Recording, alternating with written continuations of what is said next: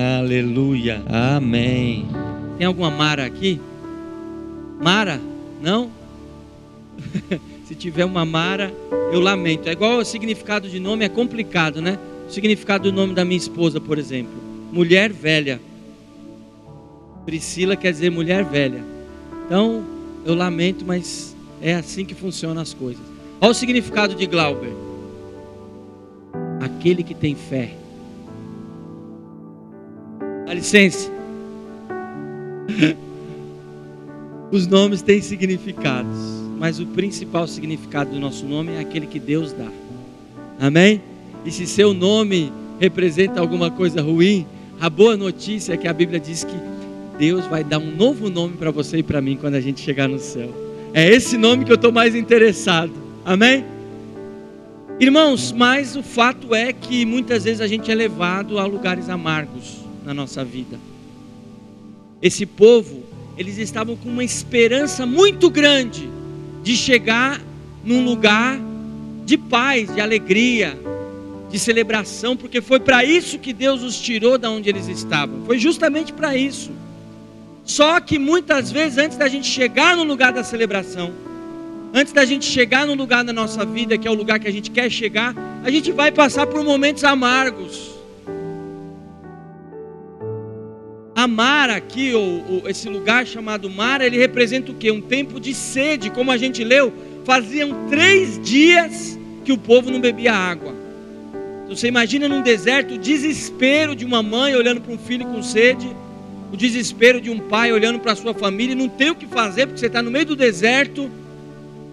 E no meio do deserto a coisa é complicada. Não sei se você já teve a oportunidade de visitar lugares desérticos, eu já tive é um negócio terrível, porque muitas vezes tem placa dizendo assim: abasteça o seu carro, não, não, não prossiga a partir daqui sem abastecer o seu carro.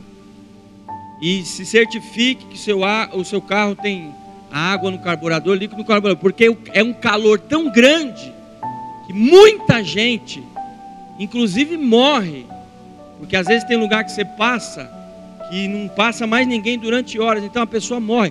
Deserto é lugar terrível. Então você imagina esse povo, há milhares de anos atrás, no deserto, há três dias sem beber água. Deserto, minha gente, é, é, é, é lugar de sede. Mara é lugar de sede, é lugar de falta de alegria. De repente você está vivendo um tempo de Mara na sua vida. Mara é lugar de decepção. Que aí, o que, que aconteceu? Eles estavam sem beber água. É o que a Bíblia diz. Mas aí eles chegam num lugar que tem água. Você imagina a loucura daquele povo foi para cima daquele, daquele riacho, daquele lugar onde tinha água e pega a água e cospe. Lugar de decepção. Chega na água e a água é amarga. Decepção às vezes com o ser humano, decepção às vezes com Deus, inclusive. Porque como é que um Deus que ama leva você para um lugar aonde tem água e a água é amarga. Parece piada, parece brincadeira muitas vezes o que acontece na nossa vida. É assim ou não é? Mar é lugar de cansaço. Estou cansado, não aguento mais, não tô essa essa essa situação na minha vida não dá mais. Tanto que o povo estava reclamando, estava murmurando. Eles já estavam já é, é, querendo desistir. A história aqui é que eles queriam já voltar para o lugar onde eles tinham saído, porque eles achavam que Deus os estava conduzindo para um lugar que não tinha nada, só tinha decepção, só tinha amargura. E é assim que muitas vezes a gente se sente na nossa vida. Só que Mara na nossa vida é lugar comum. Não é incomum a gente passar períodos da nossa vida onde vai ter amargura, onde vai ter, sei lá, confusão, onde vai ter decepção, como eu falei aqui, e você talvez possa pensar em, em outras coisas que eu não estou conseguindo pensar, mas mar é lugar ruim, ninguém quer estar em mar, mas mar é uma realidade na nossa vida.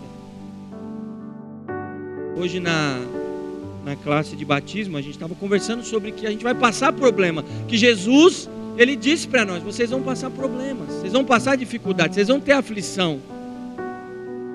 Mas aí ele traz uma promessa. Ele diz assim: tenham coragem, porque eu venci o mundo e vocês vão vencer também. Então, Mara, você vai ter momentos de Mara. Agora, o, o bonito dessa história é que no final, Deus faz um milagre Mara se transforma em doce. A coisa que está ruim muda. E eu quero já declarar sobre a tua vida que Deus vai fazer com que esse tempo de amargura acabe da sua vida e da minha. É assim que ele trabalha. Agora, para que a água volte a ser doce, quando a gente diz doce aqui, é lógico que você não pode imaginar que é uma água açucarada. É uma água que volta a ser boa para beber. Era uma água que estava ruim, de repente pode ser tomada de novo, porque Deus fez um milagre. Para que a água volte a ser doce, a gente aprende algumas coisas nesse texto muito importante para nós. Três coisas aqui para que a gente possa entrar num tempo diferente na nossa vida. Primeira coisa que a gente aprende é que no momento de amargura da nossa vida, Deus ele requer um clamor. Você sabia que muitas vezes Deus te pressiona para você clamar a Ele? Outra vez parece até uma maldade, mas não é. Deus quer que você entenda que sem Deus você não é nada. É por isso que às vezes a pessoa tem tudo materialmente, mas quando ela olha no espelho de manhã, ela é infeliz. E aquela infelicidade é permitida por Deus, porque Deus quer mostrar para ela que ela precisa reconhecer Deus na vida dela. Deus não precisa, meu irmão, da sua oferta, do seu dízimo. Deus não precisa disso. Entenda bem. Deus não precisa do seu louvor e da sua adoração na hora que a gente está cantando. Deus não precisa disso. Não vai mudar quem Ele é, a sua oferta, a sua adoração. Não vai mudar é, é, o seu sacrifício. Deus não precisa que você saia daqui e vá caminhando até a Aparecida. Deus não precisa que você ande ajoelhado. Outro dia eu dei risada que eu cheguei na casa da minha avó lá na Bahia. E minha avó é uma figura, a mãe da minha mãe. Ela ainda é viva. E ela é uma peça rara. Você já conheceu uma peça rara, uma figuraça? É a minha avó, mãe da minha mãe. Eu cheguei na casa da minha, lá na casa dela, na Bahia, e de repente, a Priscila está até rindo. Ela inventou de fazer um, um pacto, um propósito com Deus, que se ela recebesse uma coisa, ela ia ficar ajoelhada, andando ajoelhada. É, nem sei como é que fala andando ajoelhado. Eu sei que ela ia ficar é, andando ajoelhado mesmo pela casa e orando a Deus. Imagina os netos e todo mundo rindo da cara dela. Ela andando, uma senhorinha ajoelhada, andando para lá e para cá, orando pela casa, porque ela recebeu o milagre dela. Mas deixa eu falar um negócio para você: Deus não precisa de sacrifício desse tipo, não vai mudar a vida de Deus, quem Ele é. Agora, a gente, nós, precisamos reconhecer quem Deus é. E é isso que mexe com o coração de Deus. Deus tinha acabado de dar um livramento para esse povo que talvez seja o maior milagre da natureza da história da humanidade. Foi quando o mar vermelho se abriu. E aí eles passaram, depois o exército de Faraó veio e o mar se fechou. Faziam poucos dias que aquilo tinha acontecido. Eu acho que depois daquele milagre o povo falou assim: pronto, agora a gente está bonito agora não vai acontecer mais nada de ruim. Olha o que, que Deus fez. Aí logo em seguida, Deus coloca uma prova. De repente você saiu de uma vitória e Deus já está colocando você em outra prova. Sabe por quê? Uma das razões é essa. Ele precisa colocar você numa posição de quebrantado. Deus não trabalha com gente orgulhosa. Deus não trabalha com gente prepotente. Deus não trabalha com gente arrogante. E tem gente que muitas vezes está tá numa posição de humilhação mas não se transforma numa pessoa humilde. Sabe o que, vai acontecer? Deus vai te pressionar ainda mais para você entender que você é dependente dele. E eu lamento dizer isso para você, mas Deus não vai, não vai olhar para o seu choro. Ai, eu estou desesperado. Não vai olhar. Ele quer saber se esse choro, por detrás dele, tem um quebrantamento e tem um entendimento que, que Deus é quem é. Deus é Deus na tua vida e na minha. Então Deus fez o povo clamar. Deus fez o povo é, é, pedir. E aí a gente tem que diferenciar duas coisas aqui, porque aqui Moisés salvou a vida do povo. O que que Moisés fez? Moisés ele clamou, o povo murmurou. Moisés fez o quê? O que que Moisés fez? O que que o povo fez? Murmurou. Então, várias vezes esse povo quase perdeu aquilo que Deus tinha para eles, porque eles murmuravam demais. Moisés, ele sabia clamar. Uma vez que Moisés murmurou, ao invés de clamar, preste atenção, uma vez que Moisés murmurou, ao invés de clamar, Moisés perdeu a bênção dele e ele não pôde entrar na terra prometida.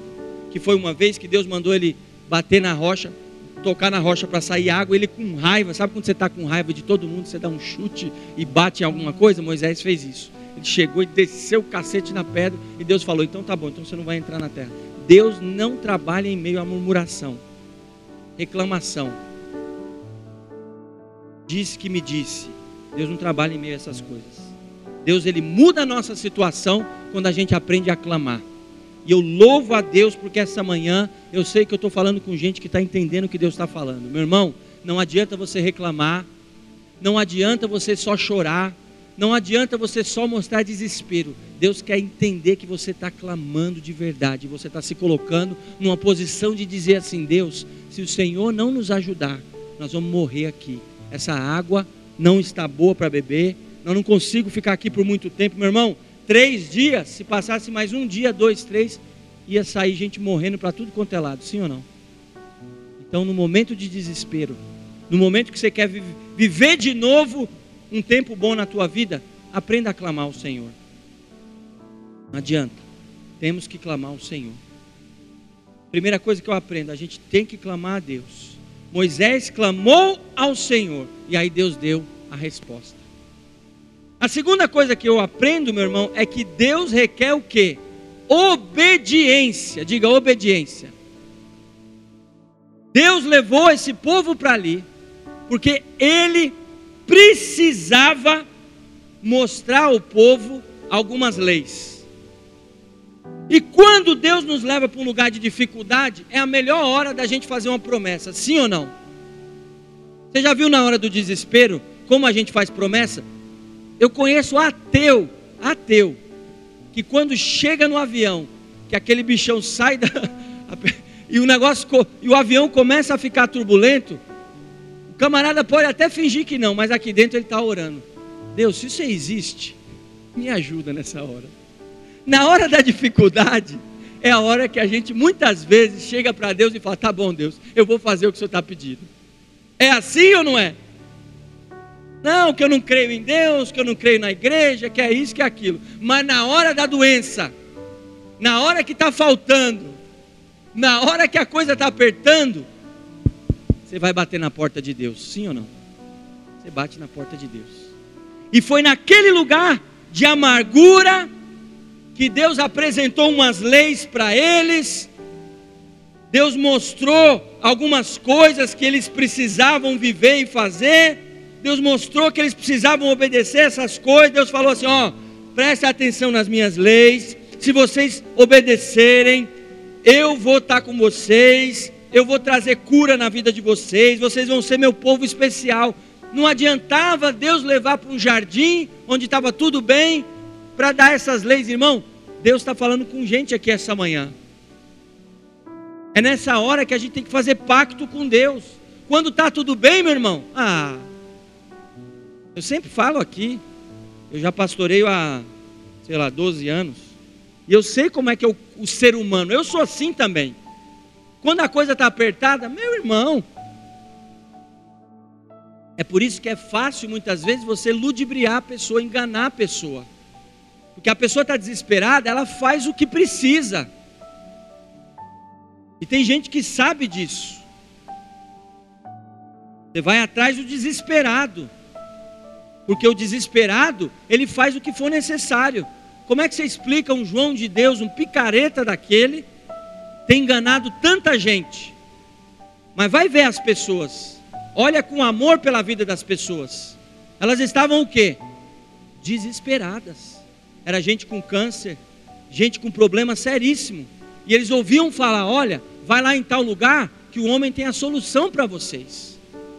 E assim que o ser humano funciona. Então a gente precisa entender que Deus vai nos levar no lugar de amargura muitas vezes para testar a nossa obediência, para a gente fazer a nossa parte, para a gente fazer aliança com Deus, entregar a Deus o que Ele está pedindo. É na hora da dificuldade que você entrega a Deus a sua vida, que você faz um pacto com Deus, que você faz um compromisso com Deus. É na hora que as coisas estão apertadas, é ali que você tem que falar: Deus, eu não vou te abandonar. Quando está tudo bem, meu irmão, falar que você ama a Deus e falar que você serve a Deus é fácil. Sim ou não? É fácil.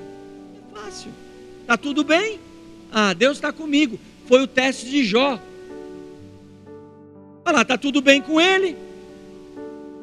O diabo falou: está tudo bem com ele. O camarada tem família, ele tem dinheiro, ele tem posição, ele é honrado, ele é respeitado. É lógico que ele está servindo ao Senhor. E aí Deus faz o quê? Deus fala: então tudo bem, toca em tudo que ele tem, menos na vida dele. Você vai ver como ele é fiel a mim. É isso que Deus estava falando. Você vai ver como aquele ali, ele é fiel. E aí Jó perde saúde, perde família, perde a honra, perde tudo, perde tudo. E aí o único teste de Jó qual é? É se ele se manter fiel a Deus. Igual a gente fala no casamento, na alegria ou na tristeza, na riqueza ou na pobreza. Na hora que a gente chega em Mara, Deus está olhando para nós e está nos testando.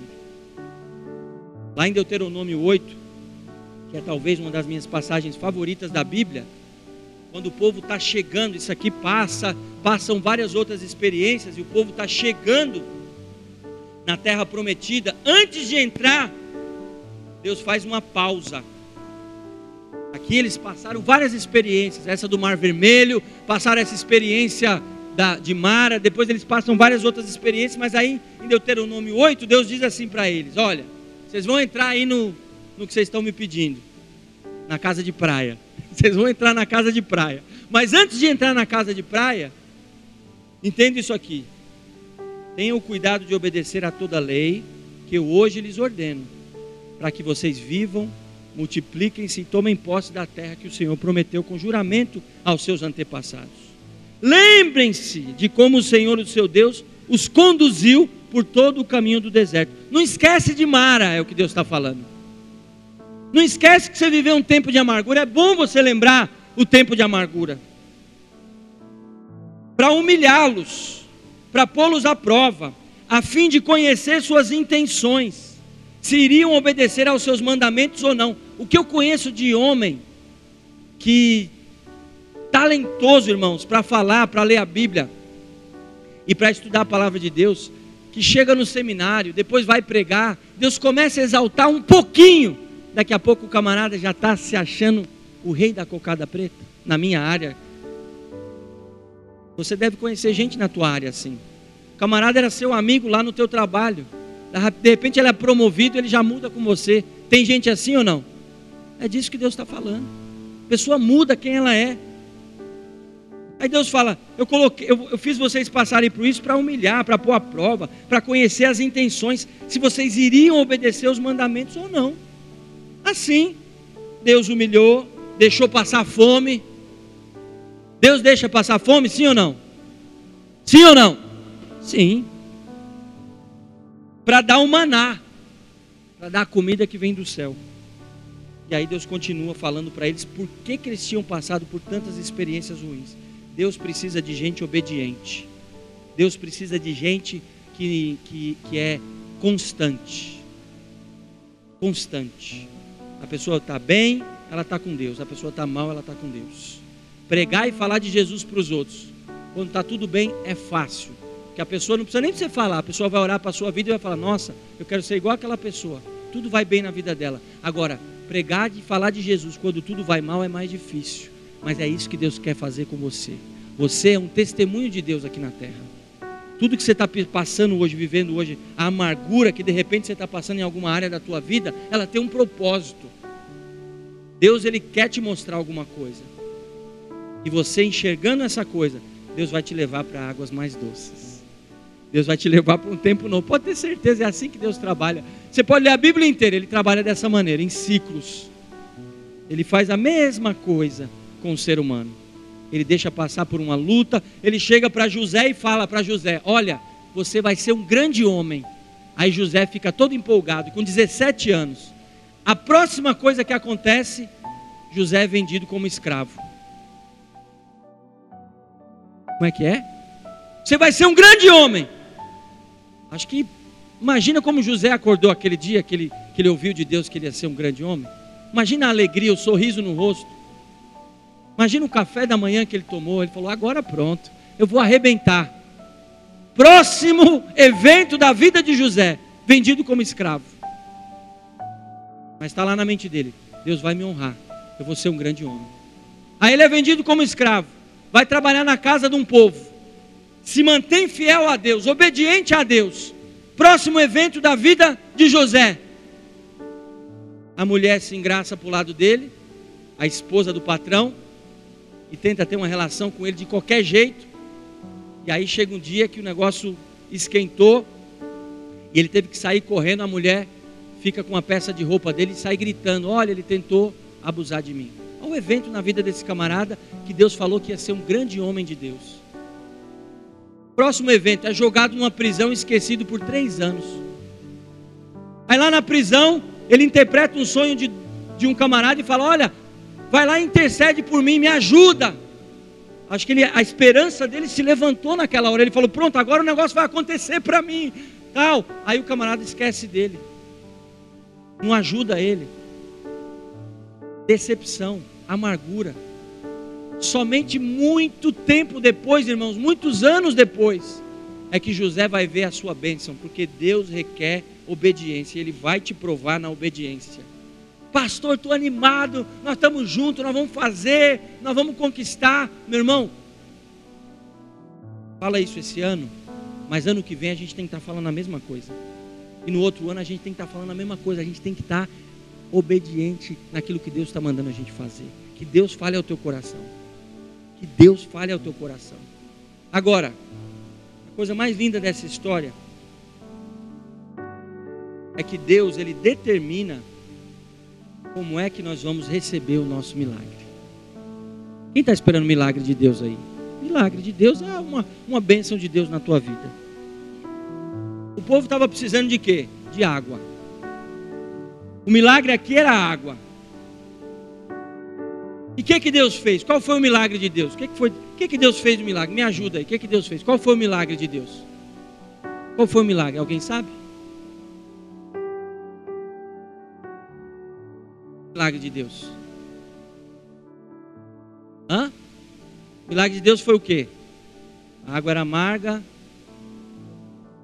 Mas só que o milagre de Deus não foi esse. O milagre, gente, não foi a água ser transformada em doce. O milagre aqui foi Deus mostrar para Moisés o arbusto que ele precisava usar para colocar na água para a água ser transformada em luz. Esse foi o milagre. Porque é comum essa situação em vários lugares do mundo. Tem lugares, tem fontes de água que a água não, a água não está própria para ser bebida. E aí vários povos no Peru, na Índia, em outros lugares do mundo descobriram que existem certas plantas com propriedades que purificam as águas. Então o milagre aqui, gente, não foi Deus transformar uma água amarga numa, numa água doce. Não foi isso. Todos os comentaristas que estudam isso aqui, eles chegaram a essa conclusão, que isso aqui é uma coisa normal.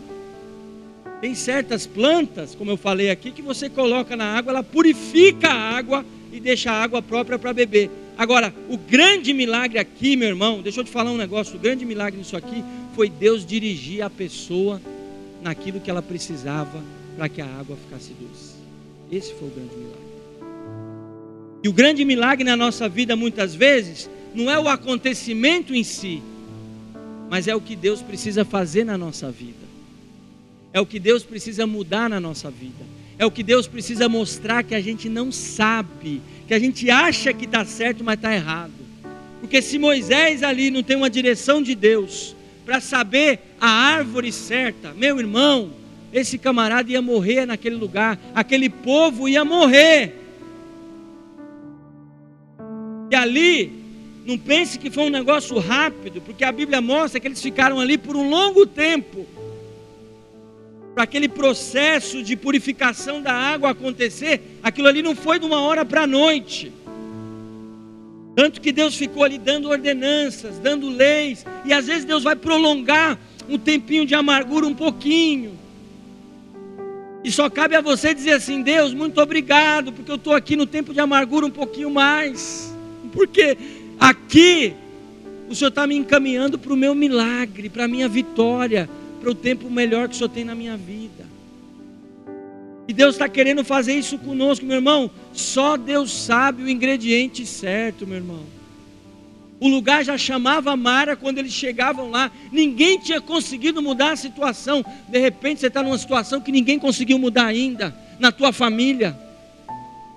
O lugar se chama Mara, pastor. Minha família se chama Mara, pastor. Minha vida emocional se chama Mara. Não dá certo. E de repente Deus está falando com você essa manhã o seguinte: Ele sabe o ingrediente certo que está faltando na tua vida. E o milagre não é a só transformação da tua família, ou a transformação de um amigo que você quer salvar, ou, ou, a transformação de uma área da tua vida que você sabe que não vai bem. Esse não é o milagre. O milagre é o ingrediente que Deus tem. É Deus colocar aquilo que você precisa na sua vida. E esse ingrediente, irmãos, pode ser diferente para cada um. Porque quando eu estudei isso aqui um pouquinho, eu descobri que existem várias plantas que purificam as águas. Então, o ingrediente de Deus é diferente para cada um. De repente, o que Deus está falando essa manhã para você, é para você se quebrantar um pouco mais, eu não sei, ou para você olhar as coisas diferente, ou para você mudar o seu discurso, mudar o seu pensamento em relação a alguma coisa. Deus pode diretar sua vida. Esses dias eu estava falando com o irmão, Deus pode te dar uma bênção financeira, mas isso não é o mais importante que Deus quer fazer na tua vida. Eu falei, Deus quer a tua alma, quer o teu coração. E Deus ele trabalha dessa maneira. Meu irmão, abre o teu coração para receber o ingrediente de Deus essa manhã. Pede para Deus te mostrar, Deus, o que que eu preciso colocar na minha água para ela voltar a ser doce? O que está faltando? Porque, meu irmão, depois que você recebe esse ingrediente, eu não sei se você percebeu na história, mas primeiro Deus faz aquele milagre naquele lugar chamado Mara. E logo em seguida, Deus diz: olha só o que, que Deus faz com eles. Olha como Deus trabalha, gente. Depois que eles lançaram, a água se tornou boa. E aí Deus dá as leis. Aí logo depois, a Bíblia diz que eles chegaram a Elim, onde havia doze fontes de água e setenta palmeiras, e acamparam junto àquelas águas. Deus faz passar por Mara, para depois levar para um lugar onde já tinha doze fontes. Por que, que Deus faz isso? Vamos olhar para o céu e falar, Deus, por que, que o Senhor faz isso com a gente? Por que não levou para as 12 fontes que tinha 70 palmeiras já? Por que levou para Mara?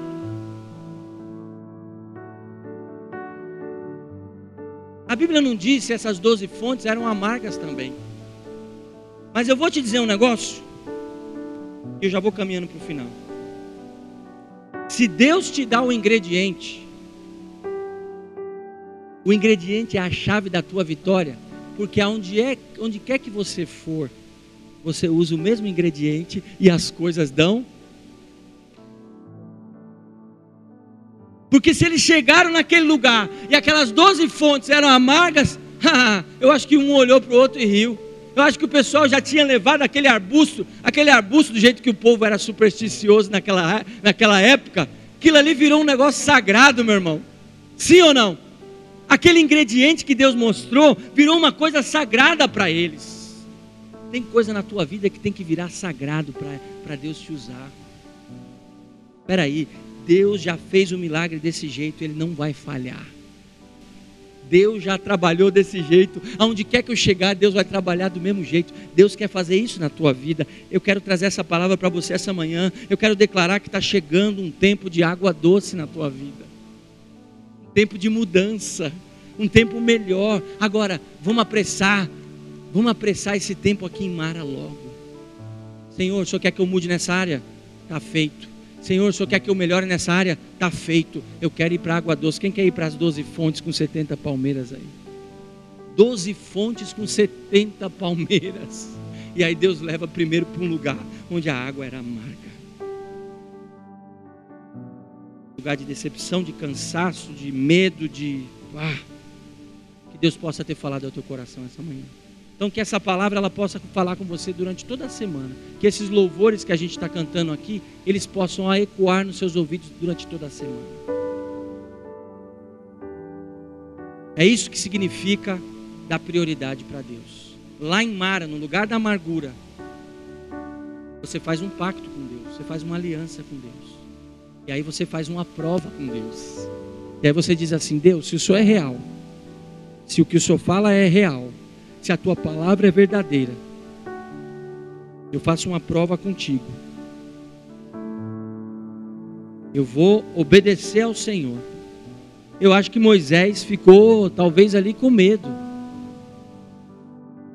Deus mostra para ele: joga aquele arbusto lá dentro. A gente não sabe a quantidade que foi, se foi um graveto, se foi um. A gente não sabe.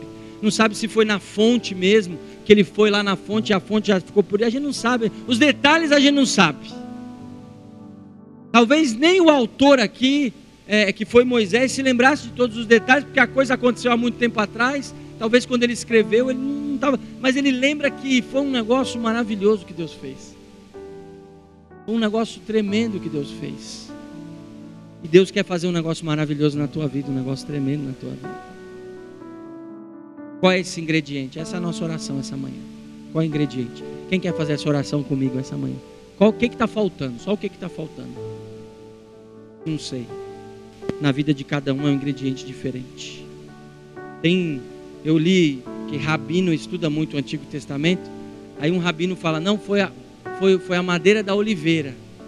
Aí eles fazem estudo científico. Aí o outro fala, não, foi a planta tal.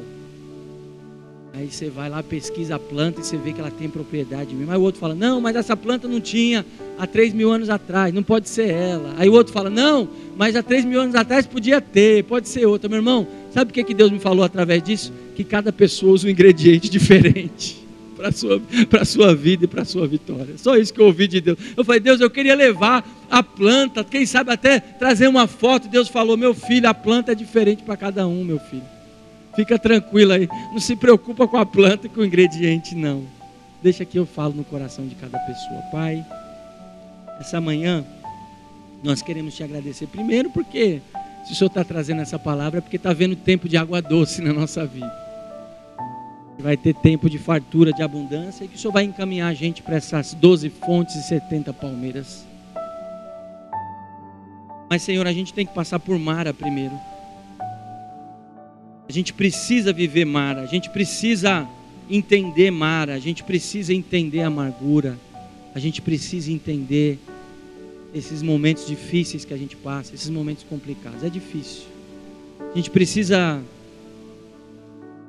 ser esclarecido, meu Deus. E na nossa ignorância, a gente acha que o problema é um e muitas vezes é outro. A gente não tem paciência para esperar, mas essa manhã eu quero entregar a minha vida nas tuas mãos e dizer ao Senhor que tudo que nós temos vivido está diante do Senhor agora. Esse ingrediente que está faltando. Meu Deus, se é mais do teu espírito, da tua unção, eu peço agora, dá mais do teu espírito, da tua unção. Se é mais quebrantamento, se está tendo arrogância, orgulho, dá mais da tua humildade. Se é mais amor, meu Deus, se o amor está esfriando, dá mais amor. Nós queremos te obedecer, nós queremos te servir. O Senhor é a melhor coisa que já aconteceu na minha vida. O Senhor é a melhor coisa que já aconteceu na nossa vida. A gente não tem como te agradecer, meu Deus. Se é um pacto, meu Deus, que a gente precisa fazer de dar prioridade ao Senhor em todas as áreas da nossa vida, que a gente faça esse pacto hoje, crendo, Senhor amado, que o Senhor sabe o que é melhor para nós. Assim eu oro e assim eu agradeço, em o nome de Jesus. Eu não vou pedir para você vir para cá, mas eu vou fazer mais uma oração. O Espírito Santo fala ao meu coração. Se você está aí e você precisa fazer uma aliança com Deus, se você tem levado uma vida que você sabe que ainda não é a vida que você tem que levar com Deus, chegou a hora de você fazer uma aliança com Deus. Jesus, entregamos a nossa vida ao Senhor. Existem pessoas aqui que vão fazer um pacto agora, uma aliança de dar prioridade ao Senhor. Prioridade. Meu Deus, a gente se esforça para tanta coisa, mas pela tua casa muitas vezes a gente não se esforça. Então que a gente possa hoje fazer um pacto de prioridade. Perdoa os nossos pecados, as nossas falhas. E nos faz, meu Deus, enxergar a beleza da tua santidade e a beleza de quem tu és. Muito obrigado, Jesus. Que a graça do nosso Senhor Jesus Cristo, o profundo amor de Deus, a comunhão e as consolações do Espírito Santo estejam conosco e com todo o povo de Deus, desde agora para sempre. Amém. Dá uma salva de palmas para Jesus. Cumprimente o teu irmão aí. Tenha um bom domingo, bom almoço.